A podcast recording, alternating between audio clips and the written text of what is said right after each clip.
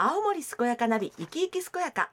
コメンテーターは弘前大学大学院医学研究科附属。健康未来イノベーションセンター副センター長教授の村下光一先生です。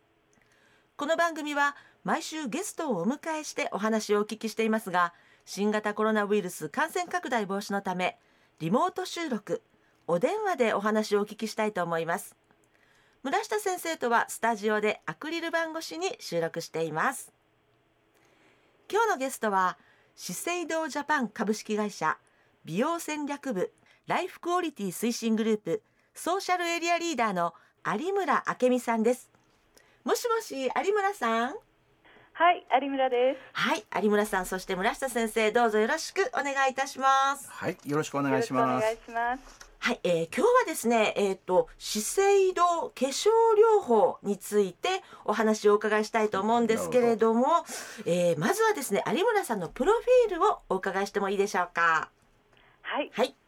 えっ、と、私のですね、出身は鹿児島県です。はい、鹿児島、あ、そうなんですね。はい。はい、そうなんです。ええただあの資生堂へはですね福岡で入社しまして、はい、はい、その後東京へ転勤してまあ二十数年東京での勤務、はい、で今年三月にあの東北のですね宮城県仙台に転勤してまいりました。うんうんうん、あえーと、東北はこう初めてお住まいになる、はい、あなるほど。もう順調に北上中ということで いいわけですね。はい、そうそうなんですね。はい、はい、あのこうどういったふうに普段お過ごしなんでしょうか？そうですね。今はですね、まあ、大した趣味っていうのはないんですが、まあ、新しいところにも来ましたし、えー、まあ、休日は散歩に出かけたりしてですね、今は結構仙台の街やイベントに少しずつ触れている感じですね。そうなんですね、はい、はい、で私実はお祭りが大好きででしてね。あのということは、はい。この2年残念ながら行けていないんですが、えー、今年はねぶた、はいがあるということで毎年実は参加してまして、はい、そうなんだ。はい。はい、なのであの今年もちょっと予定をしていまして、非常に楽しみにしております。なんか嬉しいです。青森のねお祭りに親しんでいただけるっていうのはとてもありがたいことです。あのまあ鹿児島ってね美味しいものも多いですよねって、はい、特に有村さんからのご紹介はなかったんですけれども、はいねあの、ね、本当にあのありがとうございます。えっとでは改めてなんですけれども、はい、あの資生堂さんについてえー、ご紹介ください。はい、ありがとうございます。はい、えっ、ー、と資生堂はですね、1872年、明治の5年に、日本初のですね、洋風調剤薬局として創業しまして、今年創業150年をちょうど迎えます。おめでとうございます。ありがとうございます。そして薬局として創業されたということなんですね。はい、そうなんです。はい、なるほど。はい。で、あの資生堂はまあキンケア、メイキャップなどの化粧品の製造販売をまあ中心とした事業展開ではあるんですが、その他にもレストラン事業ですとか、あの教育ですとか、保育事業など、まあ、幅広く展開もしております。はい、はい。であの私の在籍しているこの美容戦略部ライフクオリティ推進グループというのは、あのあらゆる人々にですね心身ともに健やかに自分らしく豊かに生きられることを目的に、化粧の力を通じてですねローカル SDGs の実行や、地域コミュニティの活性を目指す活動を実践するグループです。化粧の力を通してということですね。はい。で具体的な活動としてはですね、えー、新卒の方やまた高齢の方、障害のある方、がん患者さんなど対象に合わせて美容セミナーを構築して開催することでですね、はい、それぞれの方の笑顔と自信を引き出し、またあの就労ですとか社会への参加などの支援も行っています。なるほど。はい。でまたセミナーというと形式になんかねこだわらず地域に、うん、あの必要とされる場面へ私たちはどんどん出向いてですね社会課題対応の活動なども行っております。なるほど。ありがとうございます。はい、先生ねもう資生堂さんといえば言わずと知れたもうこの業界のリーディングカンパニーですよね。はい。もう美容を代表するねあうん。の世界的なカンパニーですけども、はい。あのーまさに今有馬さんおっしゃった心身ともに健やかに自分らしく豊かに生きるっていうのは我々がやってるプロジェクトとままさに合致する部分で実はね資生堂さんは私が今やってる政府の COI プロジェクトの仲間としてもお酒新たに加わっていただいて。あ。の美と健康の関係ってねあの一緒に研究してますから、まあ、そういう意味で今回は化粧療法ということで、えー楽しみにお話を聞かせていただきたいと思います。よろしくお願いしますよろしくお願いします。元気に健やかに自分の人生を楽しむそんな人を応援する青森健やかナビ生き生き健やか。今日は村下先生と一緒に資生堂ジャパン株式会社美容戦略部ライフクオリティ推進グループソーシャルエリアリーダーの有村明美さんにお話を伺っています。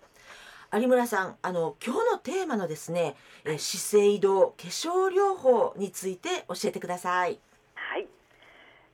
資生堂の化粧療法は、はい。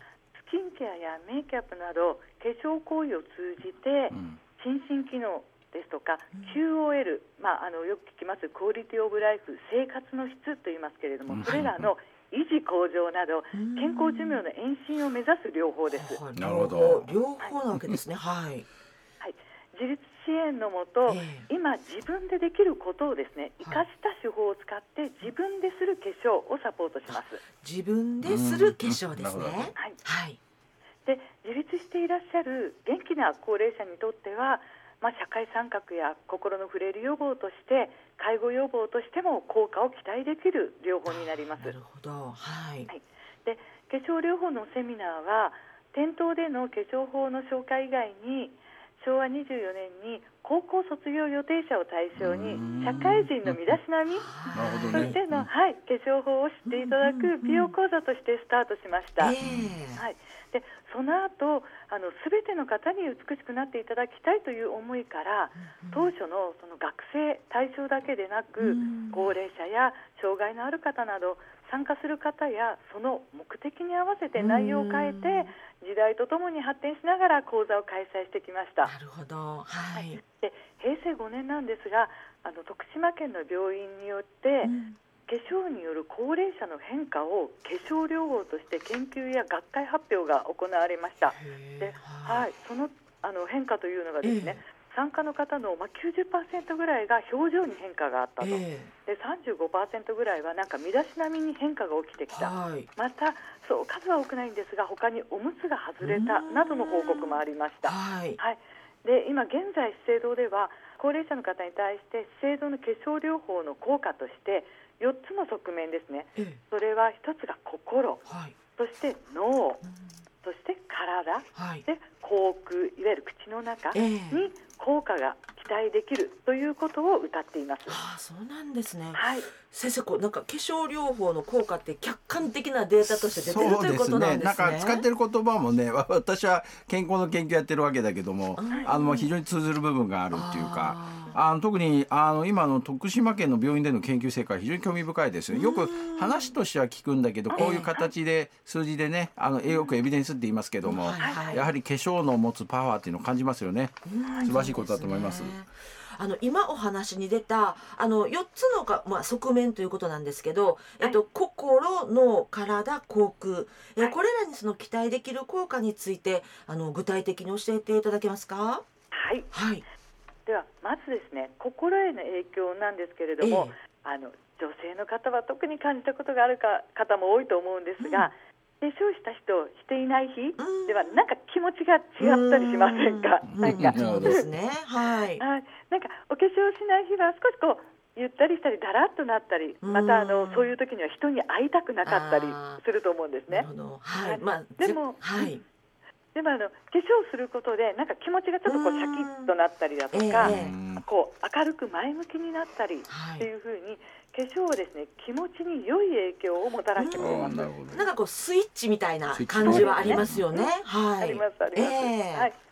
で次にですね脳への影響なんですが、はい。化粧行為を行う時のええ。お手入れのなんかこう何かをつけるっていう順番を考えたりはいですとか、はいはいその使うものをあ使うのこれだなって認識して、それをこうこぼれないように手に出して使うとか、はい。またあのメイクのする時には色を選んででそれを唇のちゃんと自分の唇の形に合わせるとか目元の形に合わせてつけるだけでも、実は脳のいろんなところを使って行動に移してるんですね。はい、なるほど。はい。なのでこう日々行っている方にとっては何気ないあのいつもの行為かもしれないんですが脳のいろんなところを刺激して行っているこの行為は、うん、脳の活性にかなりつながっています。あじゃあ私も今日一通りの活性化してちょっと来たって感じかもしれません。そうですね、はい、あちこち影響を与えてるかもしれませんね。はいはい。次にあの体への影響ですが、えー、まあ、これまでの研究で介護が必要な高齢の方に3か月間ですね、うん、毎日あの簡単なものなんですが化粧行為を実施してもらった後に、握力が向上したっていう結果が得られています。そうなんですね、はい、またあのこの化粧の動作と実は食事をする動作の腕への負荷を比較した研究では、はい、化粧行為のスキンケアをする行為が一番負荷がかかっていることが分かってます。なるほどあの動きのそうですね。なるほどね。か力あと向きとか動きのなるほどバリエーションとかもありますものね。そうですね。範囲もこう広くなりますので動かすところが多くなります。はい。はい。なのでこう筋力が少し低下した高齢の方にとってはこの化粧行為は軽い運動になるとも言えるかもしれません。軽い運動ですね。はい。はい。で最後の口腔なんですが。これは高齢期にとって大切なケアに口腔ケアというのがあります。えー、で改めて口腔ケア、ね、あの行いましょうとなると少し億劫になってしまったりすると思うんですが化粧療法の行為で化粧水やクリームなどをつけるときに、はい、その唾液腺っていうところを意識して行うことで、えー、唾液の分泌を促進してですねなるほど、はい。スキンケア行為しながら唾液腺マッサージ効果を得ることができるんですね。はい。なるほど。あの有村さん一つ聞いていいですかね？はい。あの化粧の上手い下手は関係ない？ま全く関係ございません。よかったです。よかったです先生。はい。いやあの今ね有馬さんがかすごいわかりやすく解説してしまったんだけど、はい、まあ言葉ではさ心と脳と体身体とあと口腔関係ありますって言われても、はい、果たしてどう関係あるのかなってちょっと思ってたんだけど、はい、なるほどなって思いましたよね。特にあの口腔なんかは特にあの健康とも非常に関係があるって言われるんだけども。まあこういうのがねこういう形で口腔のケアにもなんかお化粧ってまあより役立つんだっていうのはまあ少々びっくりしたっていうか、ね、まあ素晴らしいことだと思いますね。そうですね、うん、元気に健やかに自分の人生を楽しむそんな人を応援する青森健やかナビ生き生き健やか今日は村下先生と一緒に資生堂ジャパン株式会社美容戦略部ライフクオリティ推進グループソーシャルエリアリーダーの有村明美さんにお話を伺っていますあの有村さん化粧療法によってですねこうどんな変化があるのか有村さんがこう何か具体的に実感されたようなことはあるんでしょうか？はい、はい、えっ、ー、とですね、私の今までのあの活動の例で言いますと、えー、高齢者施設でしたが、あのその開催会場にですね集まってこられる時に、えー、は杖をついて来られたりですとか、あとはあの、まあ施設様ですのであの手押し車で来られる方がいらっしゃったんですが、はいはい、お帰りになるときはですね、そのまま忘れて歩いてお帰りになられたということも、はい、忘れる。忘れるってすごいですね。なんか。はいなるほど。まあとてもわかりやすい例でございます。はい。またですね、あの施設スタッフの方がすごい驚かれたことっていうのでは、えー、あの食事の時にはですね介助が必要な方が、えーその講座の時には自分で眉墨を持って描かれている姿を見てですね、あ眉墨は持てるんですねって言われて 非常に、うん、驚かれたこともありました。あそうか。なるほど。わかる気がします、はい、なんかねなんとなく。はい。はい、あとあの地域などでですね集まってお化粧教室を行った時もですねあの地域の方なのでこうバラバラで来た人たちがそのまま帰るのもったいないからランチして帰りましょうって言って、なんかあ数人で楽しそうに話して会場出られたりですとか、今日はせっかくだからあの出かけて帰るのと言って家からわざわざおしゃれをしてその参加される方などもいらっしゃいました。はい、やっぱりこのようにですねこう気持ちが明るくなって行動がアクティブになる方を見ると私もとってもこう嬉しくなってですね笑顔になってました。はい。なんかこう化粧ってやっぱすごく意味があるってことですよね、きっと。はいありがとうございます、はい。うん。なのでこうぜひですねそのレクレーションに参加するとかまたえーこういう毎日ですねご自宅で化粧行為を取り入れてほしいって思いますし、はい。まあ、そうすることが少しでもですね出かけようとか人に会おうとかあの行動に変化を与えますし、えそれが他の人や社会との交流やつながりになってそこで会うですね他の人を意識するっていうことがうん実はまた自分を見つめて意識するっていうこう、うん、いいスパイラルになります。はいなのでこのように化粧を行うっていうことはもう健康寿命の延伸や介護予防になるということが本当に期待できると思います。本当だ。なんか先生あの化粧ってすごく個人的なことだと私やっぱ思うんですけどそもそもは。そうそうそうね。でもこの話聞いてたら、うんうん。すごく社会全体になんか意味やって広がっていくことですすね。いやあのね今お話して化粧レレクレーションっていう言い方もなかなかいいなと思ったんですけど私もね実は実感する機会があってうん。はいあの私が毎年やってるあの1年に1回のいわき検診っていう調査があるんですけどあの場面で皮膚の調査をするのにねお化粧直ししてあげるわけこ高齢の方にあ。はい。そうするとみんなすごい笑顔でニコニコしながらうん やっぱ帰ってくんだよね。うんまあだからやっぱ化粧の持ってる力ってすごいなって思っててはいあのなかなか健康の行動を取るために運動しましょう交流してくださいって言っても難しいんだけどお化粧っていうのが一つきっかけになってこういう健康的な行動に変わると非常に素晴らしいことだと思ってお伺いしました。ありがとうございね。ます。はい、あの有村さんもこう最後になってしまったんですけれども、ぜひですねあのリスナーの皆さんにメッセージをお願いいたします。はい、本当に今日はありがとうございましたありがとう。ございます。ぜひですね、日々化粧を楽しんでください。うん。もう人生100年時代です。で、今すでに化粧されてるっていう方もいつもですね同じではなく、新しい色とか方法にチャレンジするなどまだまだより一層輝いていただきたいと。あはい、で今あんまりされていない方は、うん。あの他の他人のですねためではなくってまず自分のために取り入れてみてください。はい、ではい。自分の肌に触れて自分をいたわるまたメイクを施して自分をきれいにして自分にスイッチを入れてください。男性も身だしなみを整えることでスイッチオンです。そうですね。う んはい。はい、それがあの楽しいですね生活を送る後押しにもなり健康寿命の延伸にもつながりますあの私もはいこの化粧の力で綺麗で元気な高齢者があふれる日本になるように後押し活動を続けていきたいと思いますのでぜひ化粧行為を続けてくださいありがとうございます。私もあのたとえ下手でも、たとえ 汗で流れようとも、はい続けてお化粧を続けていきたいと思います。今日先生いかがでしたか？いや実にあの神秘的なお話伺いしましたよね。あの美の持つ健康に与える力っていうのは私たちもすごく注目してまして実はこれからそこに対する研究を力を入れていこうということで、まあ、資生堂さんにも加わってもらって今まさにそこに取り組んでいるとこなんですけどありがとう特にやっぱ健康を後押しするためにあのさっきね有馬さんもお話しあった通り男性も最近ね、はい。美容に対してすごくやっぱ関心持ち始めてて、そうですね。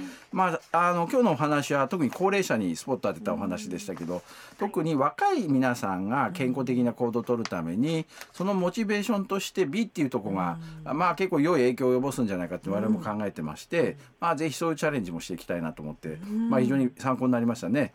あの何せ資生堂さんっていうのはね女性が活躍する企業ナンバーワンなんだよね。そうですね。まあそういう意味でも。今日有馬さんのお話聞いてなるほどそうだなって。まあまさに有馬さんのような方がそれを体現してるっていうふうに思いましたしますますあの美からその健康を追求するっていう社会的な活動をねあの力を入れて頑張っていただきたいなと思います。